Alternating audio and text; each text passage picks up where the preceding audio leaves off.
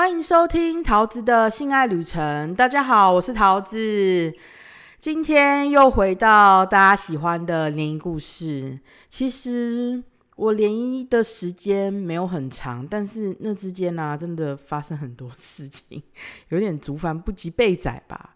我如果有想到啊，有把它写完，我就会一一讲给大家听，请大家慢慢期待哦。再来，我们 EP 十四啊，有讲到我误会我男朋友为了我才离婚这件事。我觉得啊，我自己离婚之后才发现，离婚是个很不容易也很难很难的决定。但是每个人都该为自己做的决定负责嘛，所以。我那个男朋友离婚啊，也不能说全部都是为了我。他自己要离婚，是他自己为了自己而做的决定。不管我之后有没有跟他在一起，他都应该要一个人承担离婚的后果。而且当初办联谊活动啊，追，就是他来参加活动，参加完遇到我之后，他要追我，那些都是他自己愿意的啊。没有人拿刀架在他脖子上面，我也没有缠着他不放。诶，如果他真的不想离婚，他可以有两种选择嘛？一种是立刻抛下我回归家庭，另外一种就是婚姻拖延术。什么是婚姻拖延术呢？就是嘴巴一直说我想离婚，我要离婚，我会离婚，但就是没离。可是我男朋友 隔天就立刻去办离婚。我男朋友这么果断的离了，诶，也代表说他跟他前妻的婚姻一定本来就有很多很多的问题。还有啊，台湾离婚很麻烦呢，要两个人都签字离婚才算数，不然去打官司真的要打很久很久很久，诶，也就是说，要我男朋友签。还要他前妻肯签才算数，所以怎么可能是因为我的出现才让他们两个离婚呢？那他前妻干嘛不肯？干嘛干嘛要签？如果说真的很气我的话，他也可以不签啊。可是他前妻也肯签呢。再来就是姐姐也帮忙加了一把火啦，就叫我男朋友去离婚，离完再来找我啊。隔天就离好了，可见呐，他那个前妻。应该也已经让我男朋友很刺心，然后他可能也很讨厌我男朋友了，这我猜测啦。再来，我男朋友当时离完婚以后跟我说，他前妻离完婚没多久，大概只过两三天而已吧，就去嫁别人了。我现在认真想想啊，认真思考这一切，我觉得这真的。有一点扯哎，怎么可能离婚离完两三天就有人要，还可以立刻娶她？这到底是没离这这是没离婚就开始逃来暗起了吗？好啊，不要把人家讲那么低劣啦，搞不好人家有个等他二十年的青梅竹马也很难说啊。是说那个男朋友也已经变成前男友了啦。我就祝福他们各自安好就好了。啊，说到各自安好的部分啊，我发 FB 地球文说我离婚的时候，他还传讯息给我，我看了真的是很逗懂哎。我就说完一连串拒绝他的话，然后封锁他，因为我真的不想要再跟这个家伙有任何关系了。再来，关于哥哥姐姐洗脑高瘦美的部分哦。过了十年，我早就已经释怀，也不恨他们了啦，也没有到恨那么严重啦，就是不开心跟伤心居多啦。直到姐姐修理我，我才决定我要走。现在回过头去想想哥哥姐姐的行为哦，我也不是不能理解啦。怎么说？我先说，我为什么找高颂美接两女一男的原因好了。一开始我跟哥哥姐姐办趴的时候啊，只有我跟哥哥姐姐，我们每天同吃同住，他们知道我去哪，我在干嘛，在家也看得到我的人，他们就蛮放心的啊。但是我找高颂美去赚钱的时候，那个时候我那个时候有我、有香莹、小凤姐、玛丽，还有高寿美这么多女生了。小凤姐在台中，哥哥姐姐在高雄，其他人全部都住北部。啊，高寿美跟我最好，她也算漂亮可爱。我觉得带她去赚钱，我比较有面子啊。啊，其他人我为什么不找呢？小凤姐在台中就远了嘛，我就要再帮她瞧车钱呐。啊，玛丽是那个某某哥送给哥哥姐姐的妹，我跟她完全不熟，只见过一次面，也没讲什么话。我也没有他的联络方式，我找不到他。不然，我觉得玛丽的漂亮程度，我觉得也 OK。但是我跟他相处起来如何，那个契合度怎么样，就很难说。所以玛丽也不会是我最想选的。再来就是香盈的，香盈之前有跟哥哥姐姐撒谎被我抓包啊，自此之后我就不太相信她。加上她也不够漂亮。连我自己都没有很喜欢了，我就我也不觉得我客人会喜欢啊。不过那都不是重点啦，我客人也没有要我挑漂亮还是怎么样。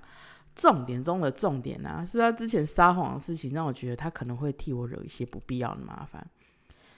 也所以各方面综合评比下来，就算我想多赚，我也不会找祥林啦。然后他撒谎的事情，就待会再聊。我先继续讲哥哥姐姐洗脑高寿美的事情。姐姐啊，她完全不觉得我找高寿美只是想找她一起赚一波。姐姐觉得我一定是想要洗走高寿美，自己去办趴。她认为我找高寿美去赚轻松的，只是一个骗她的开胃菜，然后一直挑拨离间我跟高寿美啊。高寿美也傻傻一直听姐姐的话，来跟我画爬 can，才会有我一批十四讲的。不用打炮当花瓶，还要拿比我贵的钱，这种智障条件啊！但我当时哦，觉得跟哥哥姐办趴办到心有点累啦。我也不觉得我有办活动把气氛炒热，带大家玩的很高兴的能力啊！以前没有，现在也没有啦，所以我根本就不想办趴啊！还有啊，办趴又累又难赚。我现在为什么会觉得难赚？等我讲完联谊故事，我就会公布答案啦，请大家耐心等候哦。唉，看在他当时年纪小啊，容易被煽动的份上，我不跟高颂梅计较啦。而且高颂梅还告诉我后面发生的所有事情，所以我 EP 十四的故事才能这么精彩啊。高颂梅还跟我讲了一个很精彩的故事，就是玛丽跑了。他被我 EP 十四提到的帅哥小允带走了，也就是我离开以后啊，哥哥姐姐又继续办趴，之前参加过的男生，包含小允，又再度参加，就遇到了玛丽，然后玛丽爱上了小允之后，就不跟哥哥姐姐办趴了。可是小允是学生，他没有钱啊。所以小允找了小师妹的客人大牛哥付房间钱跟人头费啊？为什么是大牛哥全出呢？因为大牛哥开大牛蓝宝坚尼，他有钱，也想跟玛丽打打炮啊。小允就介绍玛丽给他啊，只是要他帮他把房间跟人头费处理好，他觉得 OK，他就付啊。因此。小允就叫玛丽也跟大牛哥打炮，玛丽就傻傻的给他们两个干不用钱的以外，小允有时候也会找别人一起去干玛丽啊，大牛哥一样全出啊，他也跟别人一起干玛丽。我猜啦，大牛哥应该是有给小师妹一点好处，不然那个自私自利的贱货怎么可能会愿意无偿帮忙介绍啊？唉，心疼那些为爱宽衣解带、跟别人打炮的傻女人啊！做爱要为了自己爽啊，不要为了别人呐！好了，我的频道都是男性啦，你们男性打炮本来就是为了自己爽，这打炮为了自己爽，讲给女人听的啦。再来，我要讲的第二个故事有点瞎，但我觉得蛮有趣的啦，也讲给大家听听吧。我刚开始跟哥哥姐姐一起住的时候，我们半趴都只有来小猫两三只，没有一两只。大概一个小时内都可以解决的小趴。我记得有一次在北部的时候，哥哥跟姐姐带我跟一对夫妻泡汤，女的，嗯，重点是女的啦，女的叫她宝珠妹好了，男的哦，嗯，不重要，就叫她宝珠妹老公就好了。哥哥姐姐说，哥哥姐姐跟我说，宝珠妹她可以接受联谊。然后问我要不要跟宝珠妹还有她老公认识一下，我就说哦好啊，那要泡温泉就泡啊，认识一下 OK 啊。我们那天好像走办一个趴，又没什么参加，所以弄完联谊之后啊，隔节就带我在台北到处玩这样子。啊，我那天在外面玩的蛮热的，身上很黏，所以我一进房间呐。我就一边喊说身体好黏哦，然后就直接脱个精光，脱完直奔浴室洗澡这样子。等我洗完啊，温泉水也放的差不多了，我就一个人先进去泡。过没有多久，宝珠妹她老公也脱光进浴室洗澡了，洗完啊就泡温泉边跟我拉塞这样子，然后姐姐也来泡。我就跟姐姐开始 聊得很嗨，哈哈大笑这样子。但是姐姐泡没有多久就出去了，所以剩我跟宝珠妹她老公。她老公啊，就游移到我背后，他等他要往伸手往前，从我背后往前抓我胸部的前一秒，外面就传来宝珠妹叫她老公的声音。我觉得他心里一定很扼腕，但是啊。他毫不犹豫的收手，离开浴室去找他老婆。然后宝珠妹就进浴室洗澡啊，宝珠妹她老公啊就回来温泉里面继续泡妆没事啊。宝珠妹在，她老公就不敢碰我，也不敢跟我聊天讲话，我就觉得超无聊的啊！为什么都不跟我聊天？为什么都不跟我讲话？然后我真的是无聊到我想要去找姐姐聊天，我就直接起身去外面穿衣服。但是就在我起来的这个 moment，宝珠妹已经洗好澡，准备要走过来泡温泉，而我出去的。接下来我穿好衣服以后，我就听到浴室有吵架的声音，还有哭声。然后我就看到宝珠妹出来穿衣服，穿完瞪我一一眼，就 b 样的摔门跑出去了。可是看到啊，就先冲出去追宝珠妹。我就去浴室跟她老公说：“哎，你老婆跑出去了呢，你要不要去看一下？”所以她老公也出来穿衣服，穿完跑出去找他老婆。我有点丈二金刚摸不着脑袋，我想说：“哈，下回现在是嗯，发生什么事啊？”接下来换姐姐生气了，姐姐就说：“干他妈一次把两个男人都搞去那里是怎样？只放我们两个女人在房间哦！”我当时真的觉得尴尬到爆。不知道该说什么，最后啊，就只有哥哥一个人回房间。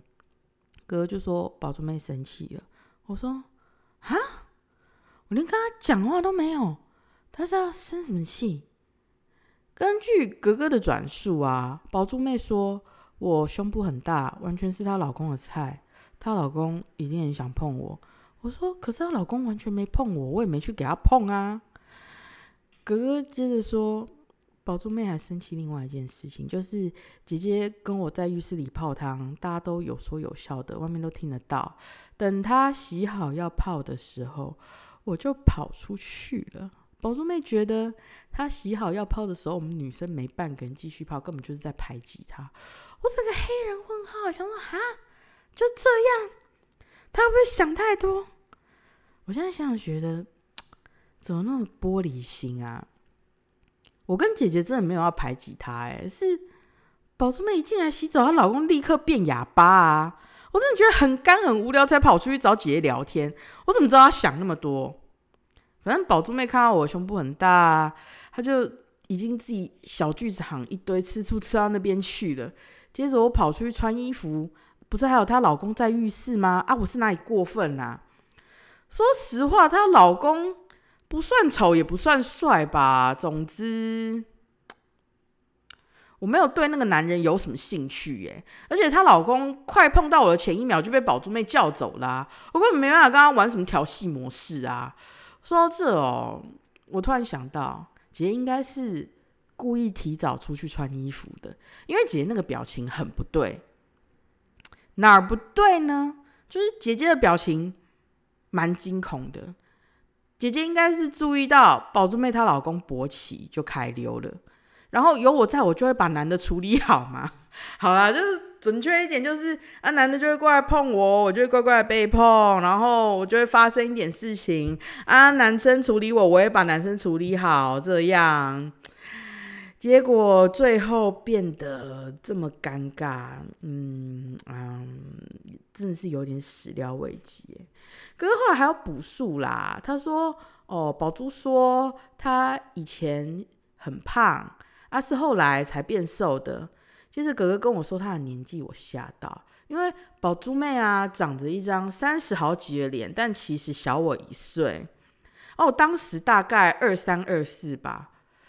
就他看起来三十好几，可是他实际上才二二或二三这样，我就一脸惊讶问说：“他怎么看起来比我老那么多？”姐姐就说：“宝珠他应该是吸毒瘦的，不然怎么会老那么多？皮肤整个蜡黄的。”接着哥哥就说：“宝珠她老公是马夫，每天就负责开车载宝珠去接客人。啊，也是个可怜的女人吧。”我大概可以想象啊，他之前胖的时候啊，有遭受过多少挫折啊、打击、糟心事。但是好不容易瘦了，变漂亮了，啊，人生的难题呀，并没有因此迎刃而解，也让他更挫折吧。因为从小胖到大，我也一样啦。人世间的恶意哦，对待胖女人真的是非常的刻薄，甚至是自己的亲人啊，也可能对。自己怀抱着说你很胖，所以我讨厌你，或者是我讨厌你的胖。再难听一点，就是说你怎么可以放任自己变那么胖啊之类的，诸如此类这种各式各样的恶意吧。我真的觉得我很幸运，我遇到很多肉身菩萨开导我，譬如花莲哥哥啊、神灯啊。就我有欢迎哥哥开导我啊，教我处理事情啊，还有跟神灯相处的这些经历呀，我才变得真正喜欢我自己，也开始有自信。虽然这个过程时间有点长，然后你也会痛痛苦一段时间，然后还会经历很多自我怀疑的过程。再来就是要放下很多很多，要断舍离很多很多事情。但我觉得这一切都值得现在更好的我吧。你有多痛苦啊，你就会得到多少对你好的东西。等到你变好的时候，你就会知道，哦，你当初那些痛苦是值得的。所以，如果你很痛苦的话，还是鼓励大家要认真面对，努力前行，因为你后面会有礼物的。好。再来，我要讲一些戏份比较少的女生。我先讲小新的故事好了。嗯，因为这故事我觉得蛮好笑的啦，就 垫一下。我记得有一次去台中啊，好像是因为哥哥的某一个亲戚跌到田里面受伤住院啊，我忘记是谁了啦，反正就是一个很重要的长辈。所以哥哥姐姐要去医院帮忙顾啊，他们在医院顾的这段时间呢，就找了哥哥的前女友小新照顾我。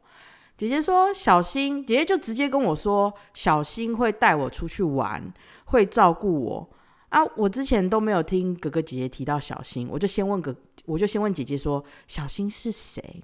姐姐说小新是哥哥的前女友。我又问姐姐说：“哦，所以小新要跟我们一起玩吗？”姐姐就说：“对。”结果我整个会错意，我以为小新要跟我们去台北办趴，办完一起出去玩，啊，玩的时候会照顾我，我就 很白痴跟姐姐说：“哦，好啊，所以我们要找小新一起办趴，办完再一起出去玩哦。”然后姐姐就听完就认真的跟我解释说。小新只是哥哥的前女友，她不会半趴，也没有要跟我们半趴。她是普通女生，只是她知道我们半趴的事。我才发现，我整个会错意，我就表情变得很拍谁啊！姐姐就接着跟我说：“等一下，他们在医院照顾长辈的时候啊，小新会来骑车载我去逛逢甲夜市啊。等我玩完要回去的时候，再打给他们，看是要小新送我回去，还是他们开车来接我，都可以。然后小新就是骑车载我去逢甲玩的，然后跟我们一起玩的呢，还有小新的男朋友，还有小新的另外一个女生朋友琪琪，我们四个一起出去玩。啊，我那天玩的蛮开心的，因为 太多，真的太多好笑的事情了。我现在回想起来，觉得我好丢脸，好呛哦。啊，发生什么事啊？就听我娓娓道来吧。小新啊，他真的很热心，很照顾我，一直跟我解释路啊。然后啊，还有夜市哪一摊好吃，哪一摊普通啊。然后就一直跟我介绍这样子，然后等我们走到一个熊掌包的摊位的时候，小新就跟我推说：“哎，熊掌包不错吃。”然后我就开口了，我说：“哦，那我们买来吃吃看呐。”我说完，当然小新就立刻使唤男人去买。啊，小新男朋友五个字有点多啦，我简称男人就好。等男人买好以后啊，小新就说：“大家一起吃，可以吃比较多样。”我说。好啊，然后小新说那个熊掌包他先出，等一下买别样的时候再轮流付。接着男人就开口，他说让我先吃，因为我是客人，又第一次去冯家。然后，然后我讲了一个很看很好笑的话，我说哈，我先吃，这样你会不会吃到我口水？不行，你不可以吃我跟琪琪的口水啊！你只能吃小新的。我觉得我好看，我觉得我讲的话好看，我快笑死了。等一下，然后，然后男人就问我说：“哦，所以要谁先吃？”然后我就想了一下，我就说：“你先吃。”然后再换小新，小新换完我再吃，然后我吃完再换琪琪，这样可以吗？然后小新就他这人很好，他还帮我打圆场，说：“对啦，你先吃，你先把外面面包吃掉，我们才吃得到肉。”然后叫他咬大口一点，我们女人才吃得到肉，他吃面包就好了。我说：“哎呦，也不要这样，我们四个人我轮完一轮，啊，再给他吃，我们再去吃别的新的啦。”就全部人哈哈大笑，这样，我觉得好好笑哦。然后再来啊，就是 我那天呢，就是穿了一个外套，然后拉链我拉起来。我就以为这样子就是这样子，已经看起来胸部比平常很小，我就以为没有人看得出来我胸部很大，那是我自己以为啦。然后我们去逛街啊，就夜市人很多，然后就挤来挤去的，然后我就一直被撞到胸部，一直被撞到胸部，然后有时候被撞到很痛，我觉得啊啊，又撞到我胸部了啊，我的奶奶啊，撞到了啊，然后。小心，就当着所有的人的面，就就很直接的说，因为你内内很大啊，你内内超大的。然后我就，然后我还很呛哦，我还很呛的回答说，可是我已经穿外套，而且我拉链我拉起来了。他说，啊，拉链拉起来还是很大啊，超大的。然后琪琪也在旁边说：“对啊，真的很大。”我就觉得好羞愧哦。然后我们吃饱啊，就去玩了一些小游戏，然后就玩的很开心，逛的很开心。虽然没有买什么啦，可是我就觉得哦，这样四个人出去玩的感觉，这样一起相处的感觉很好，很开心。这样，好了，这算是我联谊故事的某一环啦。然后再来，再我要讲小凤姐跟香盈。嗯，我跟哥哥姐姐啊，第一次办趴啊，就办在台中。我记得哥哥姐姐那个时候找了一个台中的日租套房住，啊，办趴也在那里办。因为那天报名的人只有一个，所以也是我从头到尾伺候那一个客人。我跟那个客人呢，就就是我就是我先去带那个客人嘛，然后带带带他进房间之后，我也帮他洗澡，洗完也是我跟他做。啊，做完没多久啊，就匆匆忙忙离开，也没有说要碰姐姐。一开始的趴几乎都是这样子，小猫一两只而已，很快就结束。结束以后啊，哥哥姐姐就会带我到处去玩，这样子会跟小凤姐认识啊。是去台中的时候，哥哥姐姐带我去小凤姐上班的自助餐店吃午餐。我现在啊还记得。那家自助餐的糖醋排骨非常好吃，是比较酸香的那一种糖醋排骨，很开胃，又不会酸到很恶甜到发腻，我蛮喜欢的。小凤姐就说那是他们店里的招牌菜。我不太知道哥哥姐姐跟小凤姐怎么认识的啦，但我觉得他们对小凤姐哦，比对我又更随便了，因为小凤姐不漂亮，又比我胖很多。虽然身高比我高一点点，但是宽度超过我蛮多的，胸部也比我小，长相偏憨厚啊。我好像没有看过她认真打扮的样子。唯一一次觉得他穿的比较 OK 的时候，是他穿面试的套装来参加 cosplay 趴。其他时候啊，他不管是出去玩。还是来参加活动的穿着打扮，我从来都没有觉得他哪天穿的好看，或是对我产生丝毫的威胁感，几乎都是宽松显胖、好女人味的穿衣风格吧。也因此啊，基本上小凤姐来参加活动，几乎都是必花一朵。我离开哥哥姐姐以后啊，小凤姐有私下联络我。她说她换了一个网络聊天的工作，十年前哦，十年前，然后问我的照片可不可以借她用。在我说好的前一秒啊，我男朋友看到就立刻叫我不要答应他，因为他说他没有办法确定小凤姐到底要拿我的照片做什么事情，怕我以后会因此惹上麻烦，所以我就听了我男朋友的话，立刻拒绝他。他被我拒绝之后，还很生气的骂我说：“我长得漂亮，可以约男人打炮赚钱，他不行。他只是想跟我借张照片赚点小钱，为什么我连这个忙都不愿意帮他？”我前男友知道我是个心软啊，不太会拒绝别人的人。当时啦，当时，当时，我当时真的心很软，他就叫我立刻封锁小凤姐啊，我也照做了。我现在想想还好，我有拒绝他哎。万一他拿着我的照片啊去照照片，要是有人拿着我照片找我本人求偿，那我岂不是很衰？然后他拿他可怜来请了我，叫我借他照片。我真的奉劝大家哦，千万不要因为一个人可怜而随便帮助对方。第一，你以为你在帮他，但事实上你可能在害他。第二。哪天你没办法继续帮他以后，他不会体谅你的难处，还会痛骂你怎么不像以前一样继续帮他。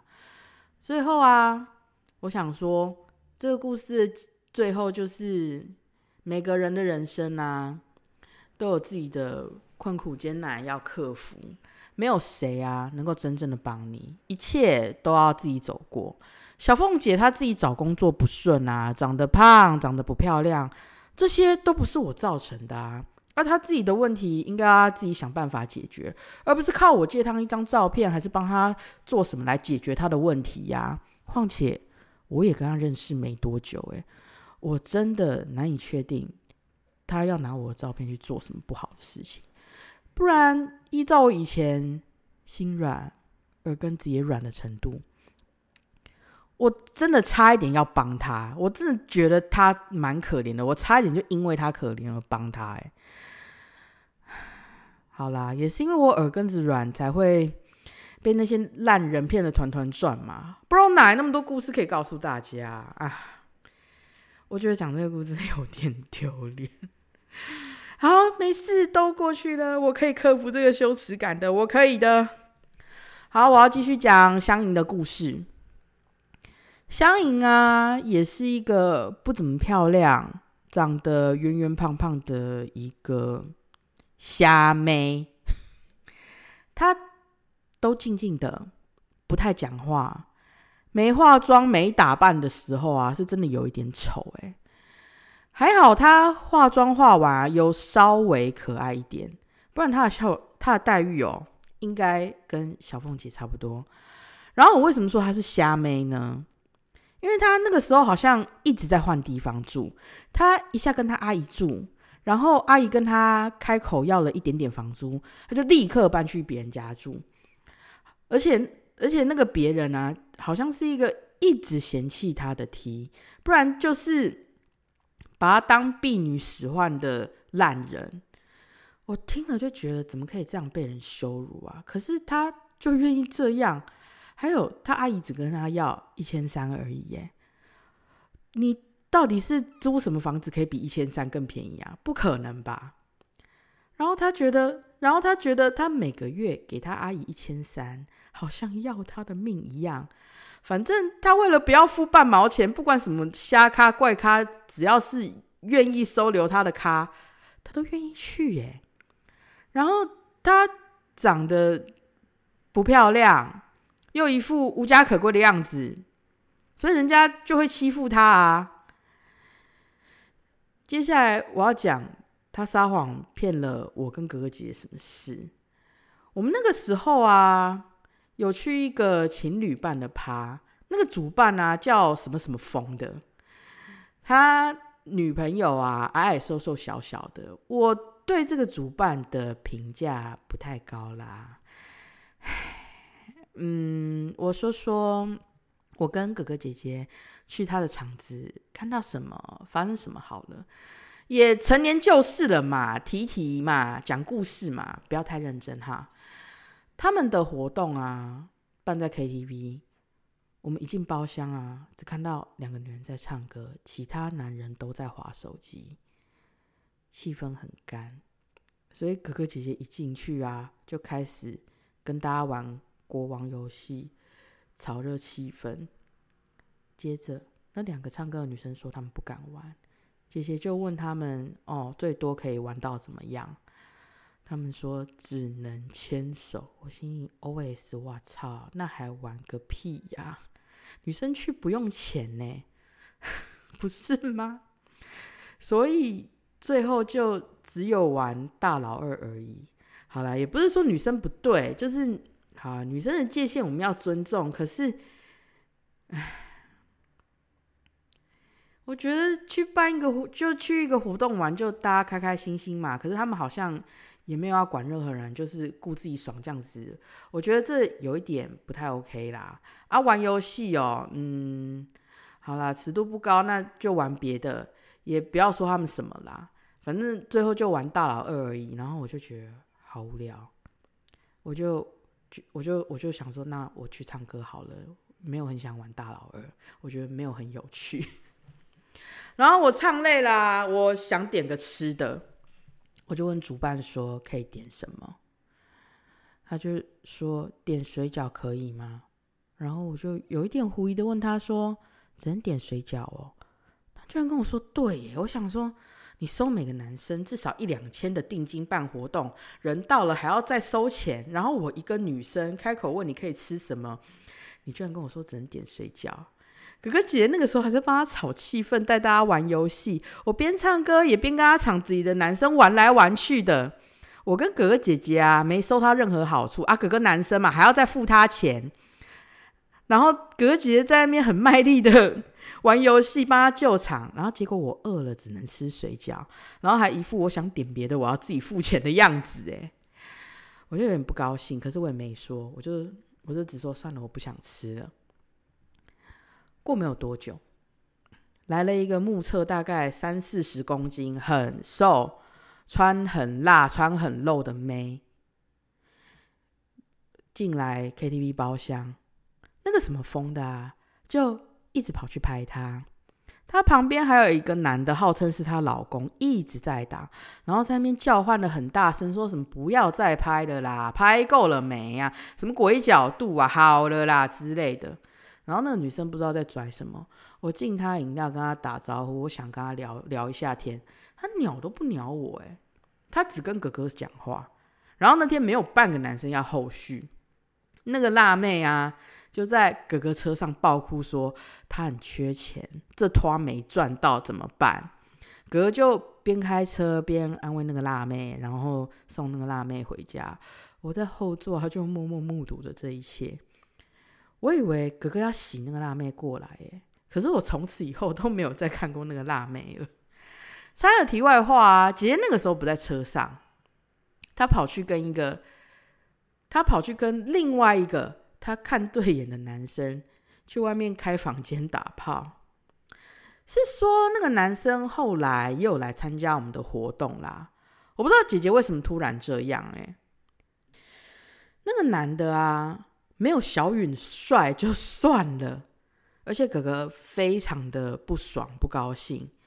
我有点惊讶，是因为姐姐总是表现的很爱哥哥的样子。她第一次在。不是办活动的时候跟别的男人打炮，哎，我不知道是不是因为我那个时候不小心电到了某一个客人，我就我我就看着，我就只是看着那个客人的眼睛，跟他正常的打招呼而已。那个客人看到我的第一眼啊，跟我 EP 五提到的帅哥欧巴一样，满眼睛都是爱意。那个客人的眼睛就一直对我发出爱的火光，然后时不时我就时不时的跑去勾他一下、撩他一下、弄他一下、逗他两下，再跑走。他就参加活动，参加好几次，也都有后续啊。除了跟我打炮，也会跟别的女生打炮啊。但是每次活动结束啊，他都会一直来找我说话，一直黏着我，跟我讲很多很多，然后抱我抱很紧啊，很舍不得我的样子。我就就是。看着他很，我就看着他，就假装认真的抱他，然后回应他，然后用很无辜的眼睛继续电他。我在想，姐姐是不是看到，然后很吃味？嗯，姐姐好像就看到有点吃味，就跟他那个看对眼的说：“你看他们两个抱成那样啊，我们嘞，你应该也要像那样抱我吧。”好啦，扯了一大堆，香盈到底骗我什么呢？香盈啊，他跟那个叫什么风的主办啊，说想去那个什么风的那边赚钱。他骗我说是那个主办找他啦，我心里就觉得很怪，因为那个什么风的他就讨厌肉妹啊，他对那个皮包骨辣妹那么殷勤，几乎不鸟我，也不鸟姐姐。香盈那天。也有去那个什么风的活动啊啊，香盈就很默默的人呐啊，那个什么风就不会理他。在香盈没有我漂亮，胸部没有我大，然后也是肉肉胖胖的，那个主办怎么会去找他？我也有点忘记香盈当时说了什么前后矛盾的瞎话被我戳破。反正就是香盈说谎这件事情发生了之后啊，我就觉得香盈不老实，会骗人。但这件事情说来奇怪哦，我不知道香颖跟哥哥说了什么，哥哥信了他的说法，所以哥哥还有在找香颖继续来办活动。我虽然很不高兴啦，但是我真的拿我我就是隔节还是主办嘛，活动还是以他们为主，我没办法嘛。我能做的就是我不跟香颖讲话，我也不再教他任何事情了，这样。接下来，嗯，过没有多久，就是就发生高送门那些事情，然后我被姐姐修理，然后就走了。然后我从此之后就没有再跟香盈有任何联络了。不对，我那个时候办趴的所有人，有一些男人有继续联络啦，但是女的哦都没有联络了。大概就这样子吧。好啦，今天这集就到这边啦。如果你有想听的主题或是想问的问题，都欢迎大家留言私讯告诉我。如果你喜欢我的 podcast，请大家分享给你的亲朋好友，要分享才会得到性爱之福哦。我的推特跟 Fans One 连接会放在资讯栏，喜欢我的听众可以去推特跟随我，或是去 Fans One 抖内我看我火辣的照片影片哦。我们下次见，拜拜。